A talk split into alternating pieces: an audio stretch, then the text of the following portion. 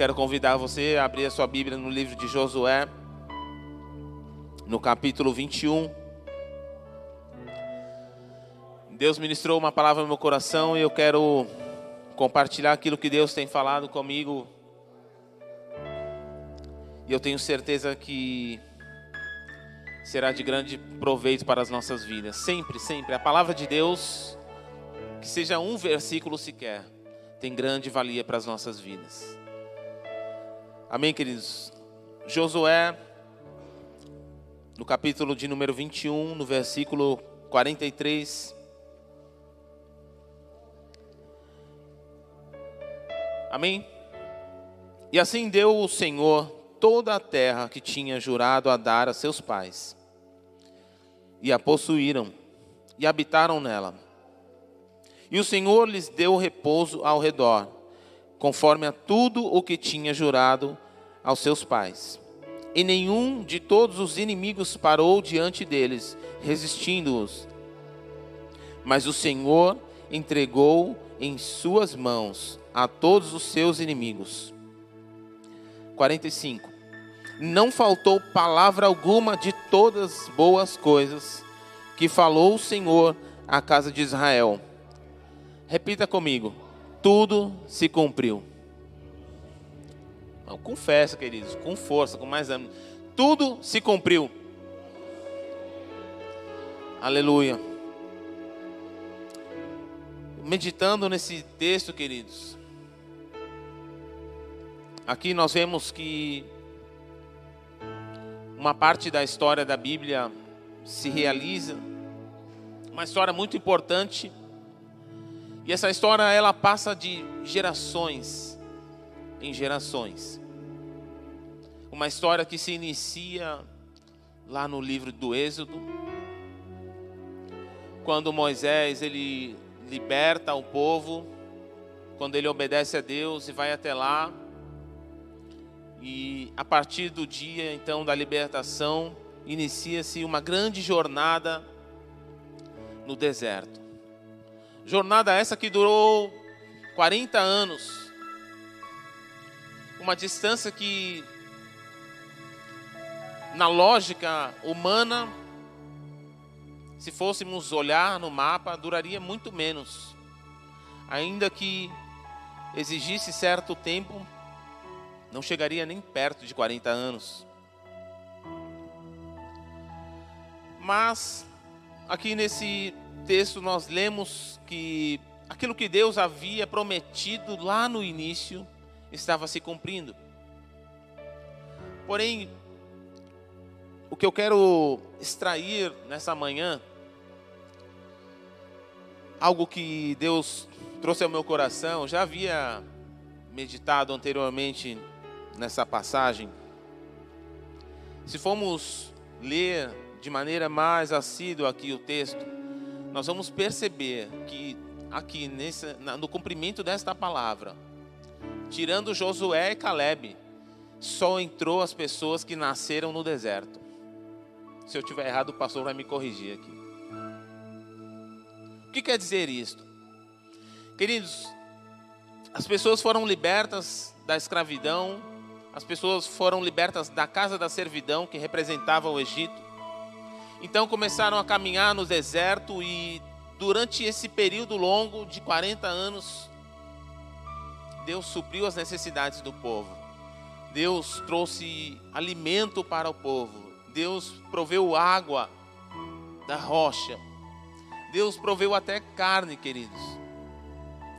Mas o povo mesmo assim, vendo tendo visto tudo que Deus havia realizado para libertá-los do Egito, tendo visto o mar se abrir, tendo visto toda a provisão que aconteceu no deserto, o povo continuava questionando, o povo continuava murmurando, o povo continuava deixando de crer naquilo que Deus tinha prometido para eles.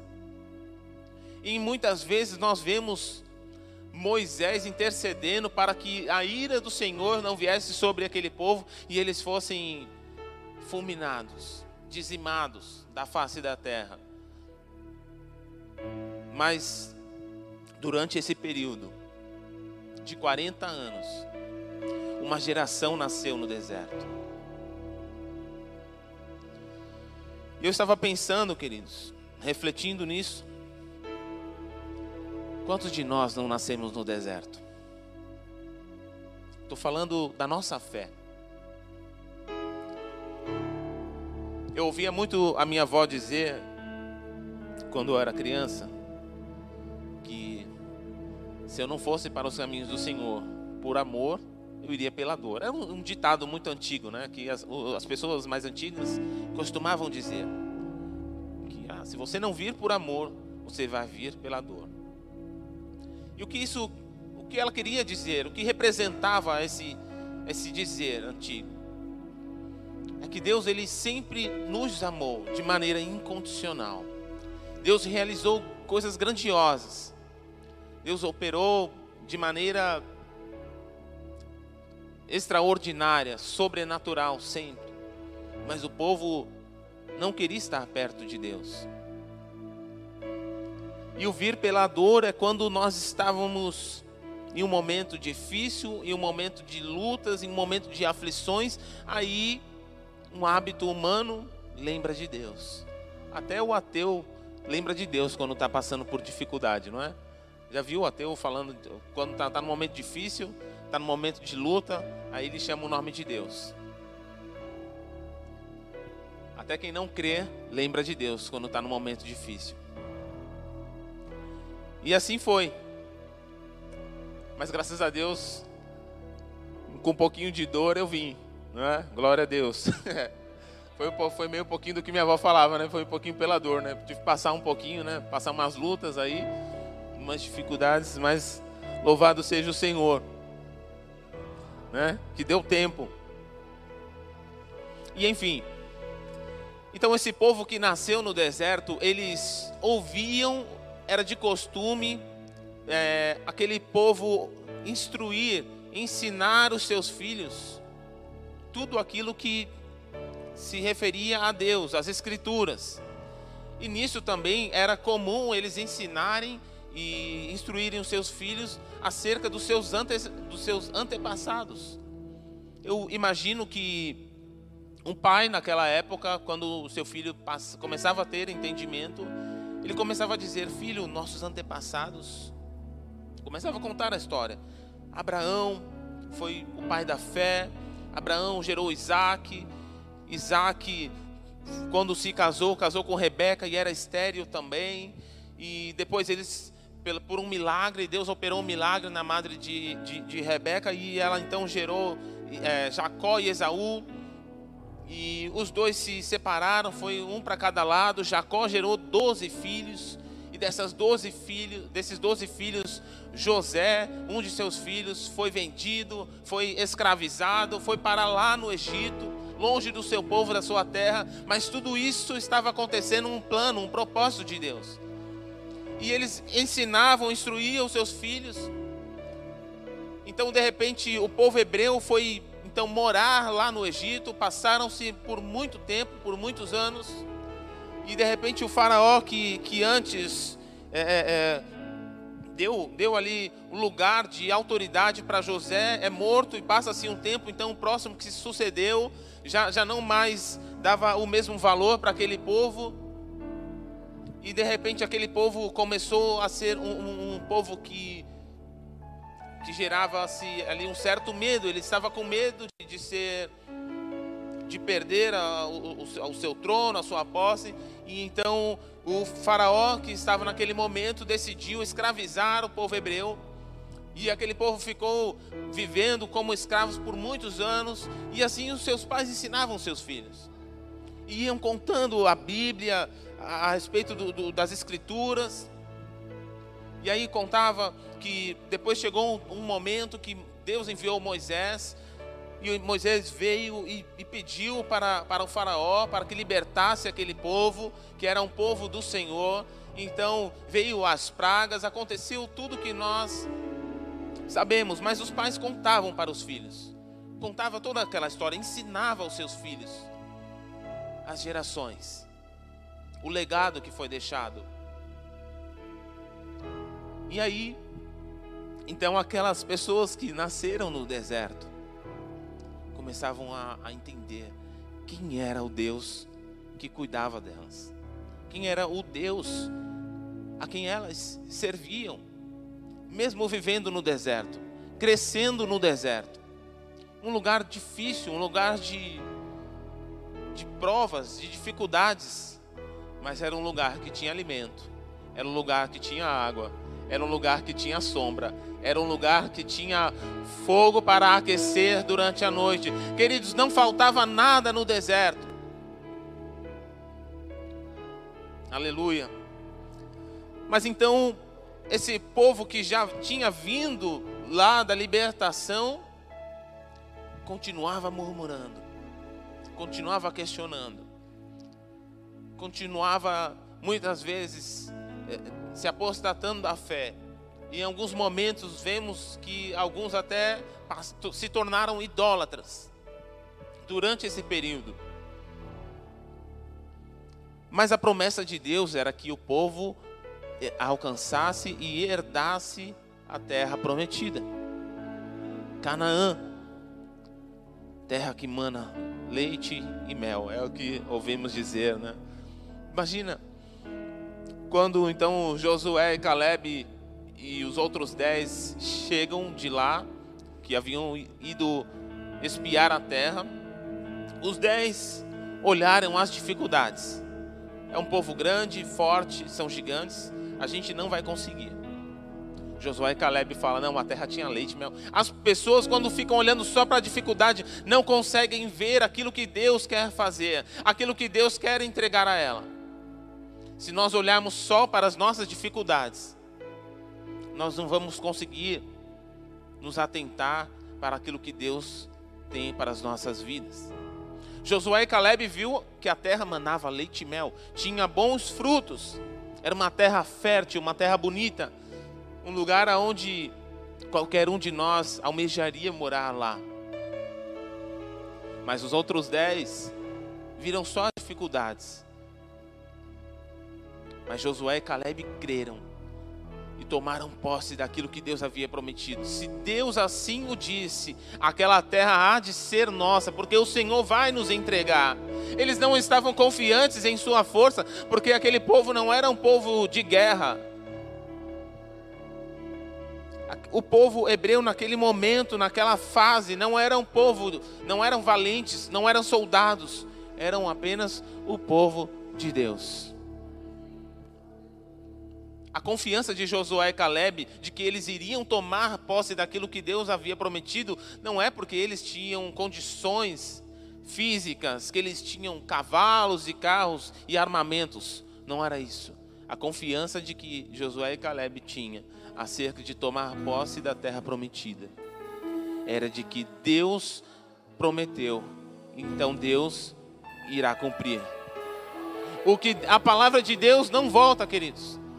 Nós podemos desistir, nós podemos desanimar, podemos mudar de ideia, mas aquilo que Deus falou a meu respeito e ao seu respeito vai se cumprir. Aquilo que Deus prometeu para nós vai se realizar. Se nós depositarmos a nossa confiança no Senhor, se nós nos debruçarmos na nossa fé, na nossa esperança que está em Deus, nós vamos alcançar tudo aquilo que Deus prometeu para as nossas vidas. Aleluia. E então, queridos, junto com Josué e Caleb, só alcançou a promessa aqueles que nasceram no deserto. E eu, eu fico pensando, assim, é muito louco isso, né? Porque nem Moisés pôde passar. Mas a respeito de Moisés é uma outra particularidade. Não vamos agora entrar nisso. Mas todo o povo que foi liberto lá do Egito, de toda de todo aquele povo, todo aquele período que eles vivenciaram coisas que Deus realizou, não foi o suficiente para fazê-los entrar na terra prometida, para alcançar a promessa de Deus. Queridos, o que isso quer dizer? O nosso tempo de estarmos servindo a Deus, um ano, dois, cinco anos, não é isso que vai garantir que nós vamos alcançar aquilo que Deus prometeu. O que vai nos garantir de alcançarmos aquilo que Deus prometeu é nós permanecermos crendo e confiando no Senhor, não desistindo, não, desanimando, não murmurando, não nos apostando da fé, não deixando a nossa fé. O que vai nos fazer realmente alcançar a promessa de Deus é a nossa persistência, mesmo no deserto, mesmo em um lugar que parece ser difícil, mesmo em um lugar que, que aos nossos olhos não, não, não dá para enxergar nada, queridos. Um lugar que aos olhos humanos, um lugar quente, um lugar seco, um lugar que não, que não, que não cresce, que não tem árvores, uma terra que não é fértil, um lugar que tem tempestades de areia, o sol é escaldante, um lugar que é escasso de água, mas se nós caminharmos como Josué e Caleb, nós vamos cons conseguir permanecer crendo, vivendo das provisões diárias do Senhor. Todos os dias Deus enviava a provisão. Todos os dias Deus. É engraçado, queridos, que o, o texto vai nos mostrar que até as roupas perduraram durante esse período. Imagina uma roupa durar 40 anos, querido. Imagina uma criança que vai crescendo, crescendo, e, e até os calçados cresciam junto eles viviam no milagre de Deus. Nós vivemos no milagre do Senhor. Tudo que estamos vivendo, as nossas lutas, as nossas dificuldades, se nós permanecermos, querido, nós vamos alcançar a promessa de Deus. Hoje, no Novo Testamento, a nossa Canaã é a eternidade. A promessa que Deus tem para as nossas vidas. Quando Jesus diz em João 14: Não se turbe o vosso coração, credes em Deus e credes também em mim. Na casa de meu pai há muitas moradas. Se não fosse, eu não vou teria dito. Mas eu vou preparar-vos lugar para que aonde eu estejais, Jesus disse, vós estejais também o que o Senhor tem para nós, a promessa de Deus para as nossas vidas hoje, queridos, é a eternidade. Mas se nós ficarmos olhando para os nossos problemas atuais, para o deserto que estamos vivenciando, que a humanidade, que, que toda a terra está vendo e vivendo, talvez alguns cristãos, infelizmente, tenham perdido a sua vida, tem perdido a sua fé, tem desistido, porque ficou olhando para o deserto, ou ficou olhando para os gigantes, para a luta que é difícil, que é grande mas esqueceu de olhar que Deus está provendo desde lá de trás, queridos, até hoje e continuará provendo até que chegue o dia aonde Ele determinou para que seja o dia de estarmos com Ele. Se nós olharmos para o Senhor, para a palavra dele, eu não, eu não encontrei ainda e não vou encontrar. Se você encontrou, me mostra, querido qual, onde está escrito algo da parte de Deus que ele voltou para trás?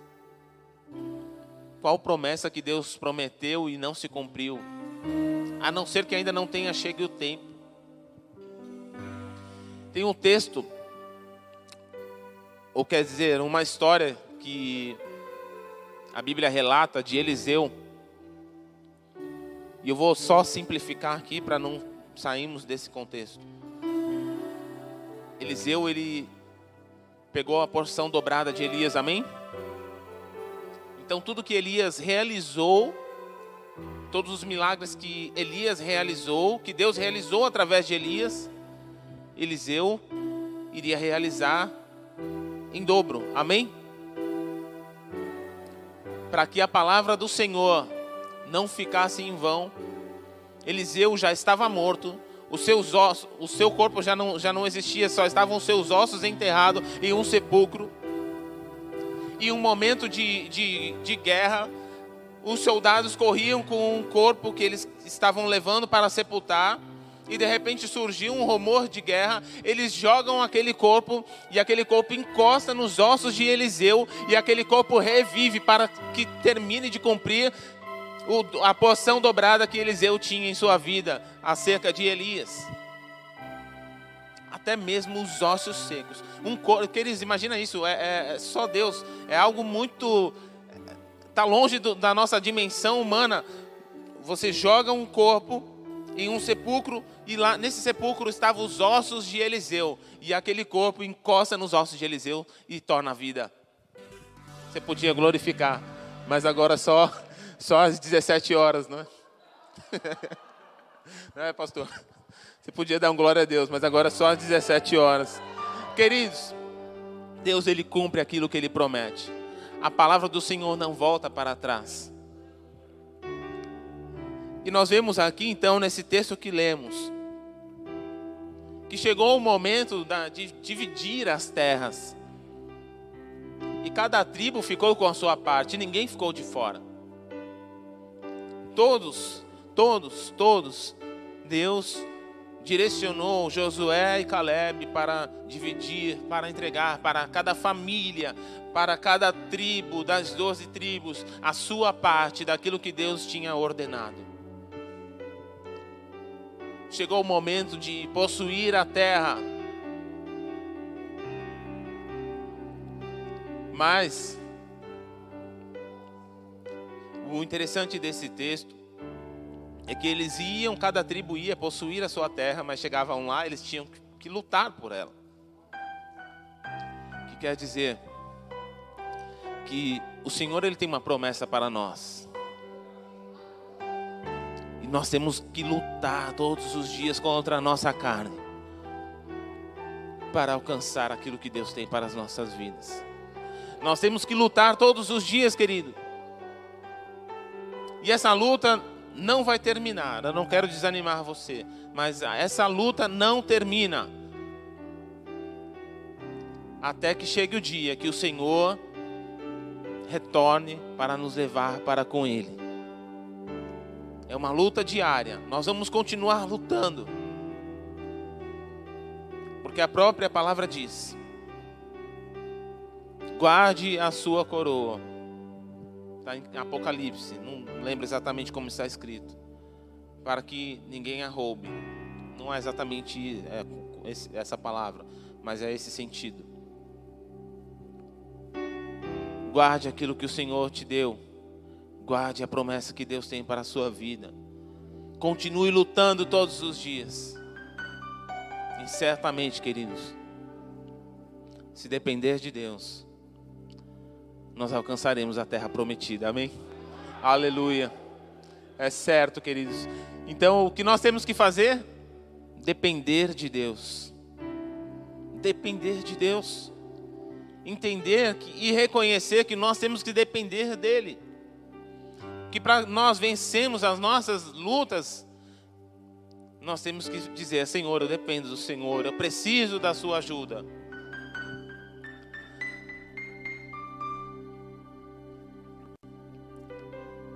E aí, Josué, no capítulo 22, lá no versículo 44 agora, e o Senhor lhes deu repouso ao redor conforme a tudo o que tinha jurado a seus pais. E nenhum de todos os inimigos parou diante deles resistindo. Os inimigos não resistem quando à nossa frente está o Senhor dos exércitos.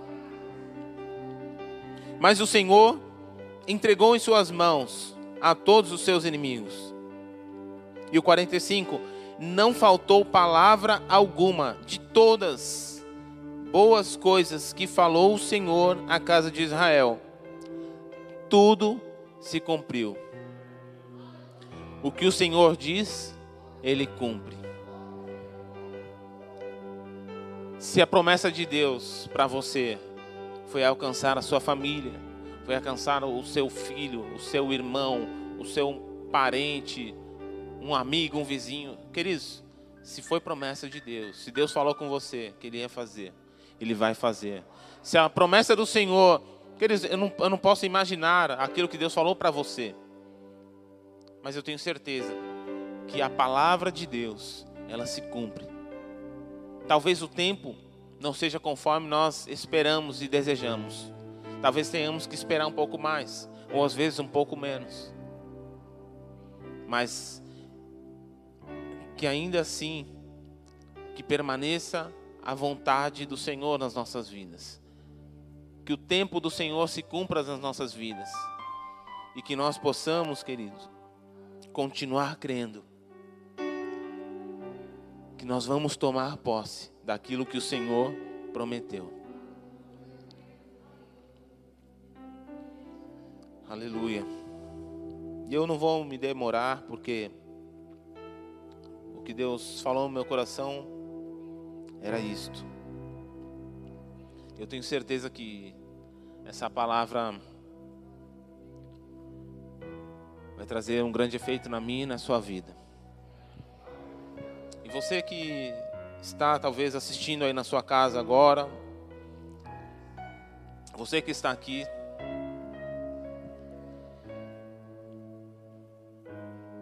se você está longe, se você havia desistido, o amor de Deus ele é tão grande, queridos, que o que o Senhor espera de nós é que nós voltemos a Ele. Que nós possamos, se, se em algum momento desistimos, se em algum momento desanimamos, paramos de crer, o que o Senhor quer, o que Ele requer de nós, é um sincero arrependimento. Porque a graça de Deus, queridos, foi manifesta na cruz. A vitória já está certa e garantida.